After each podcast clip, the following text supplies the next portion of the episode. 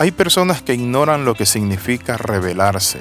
Muchas veces piensan que están bien, discuten, alegan, pero sobre todas las cosas buscan dañar a los que están bajo autoridad. ¿Cómo se le llama eso? Bienvenido al devocional titulado Rebelión y Ambición. La Biblia nos muestra a nosotros que la rebelión es una transgresión que significa una desobediencia a lo que está impuesto por Dios.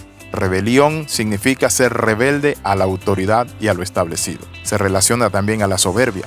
Hoy quiero invitarle a que meditemos en una porción de la Biblia, en el libro de Números, capítulo 16, verso del 1 al 4. Coré, hijo de Isaac, de los hijos de Rubén, tomaron gente y se levantaron contra Moisés con 250 varones de los hijos de Israel, príncipe de la congregación de los del consejo, varones de renombre e importancia. Y se juntaron contra Moisés y Aarón y les dijeron, basta ya de vosotros, porque toda la congregación, todos ellos son santos, y en medio de ellos está Jehová. ¿Por qué pues os levantáis vosotros sobre la congregación de Jehová? Cuando oyó esto Moisés, se postró sobre su rostro. Cuando hablamos de rebelión, encontramos que en muchos lugares las personas no saben que todo líder y todo individuo que está bajo la autoridad y la bendición de Dios es necesario que nosotros le apoyemos, le ayudemos, pero si disentimos con ello, buscar la forma sana, prudente, para respetar esa autoridad. La Biblia dice que el ángel de Jehová peleaba por el cuerpo de Moisés, contra Satanás peleaba, pero la Biblia dice que nunca le maldijo, sino que le dijo Jehová te reprenda Satanás. ¿Qué quiero decirle con esto? Tenemos que aprender a respetar autoridad. Cuando la Sagrada Escritura nos muestra a nosotros, nos revela que el espíritu de rebelión busca conquistar cristianos dentro de las iglesias. Coré dice la palabra que era un gran líder. Él venía de la línea de los levitas. Dice la palabra que los hijos de Rubén tomaron gente y él tomó mucha gente. El espíritu de rebelión busca cautivar primero a un líder y luego ese líder comienza a influenciar a otros, a los demás. Tomaron al pueblo y comenzaron a meterle cabeza. Cuando usted llegue a una iglesia, a un lugar, tenga cuidado con aquellos que están serruchando piso, aquellos que hablan mal del pastor, comen tacos en la mañana, al mediodía, en la tarde, taco al pastor. Dice la Biblia que Coré y todos sus séquitos se levantaron contra Moisés con 250 varones de los hijos de Israel, príncipes. En otra porción de la Biblia o versión de las Escrituras dice, principales de la congregación, de los del consejo, varones de renombre, noten, príncipes de los del consejo y eran varones de renombre.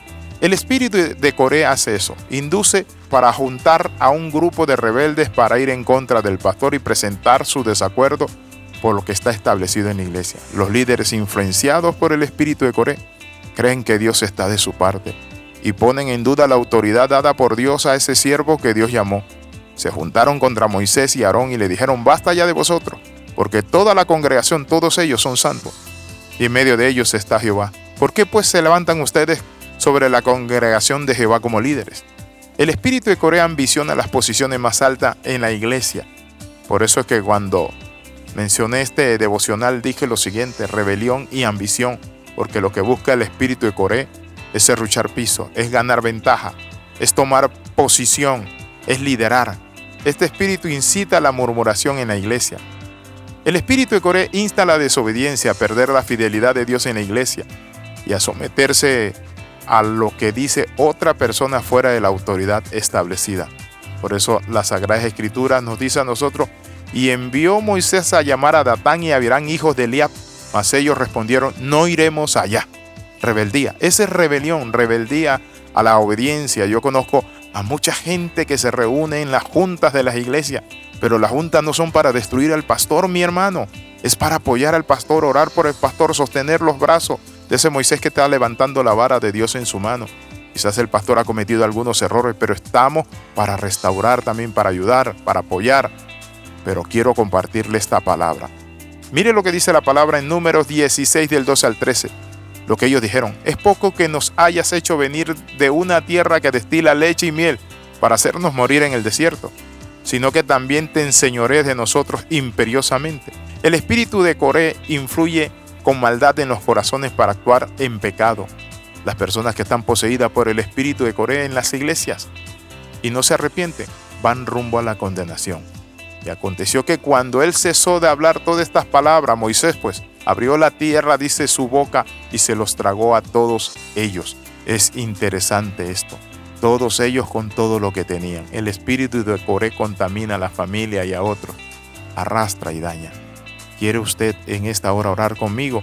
¿Reconoce usted que ha estado influenciado por este espíritu? Oremos. Padre, en el nombre de Jesús renunciamos al espíritu de Coré de rebelión. Señor Padre Santo, nos sometemos a la autoridad que tú has puesto en tu iglesia.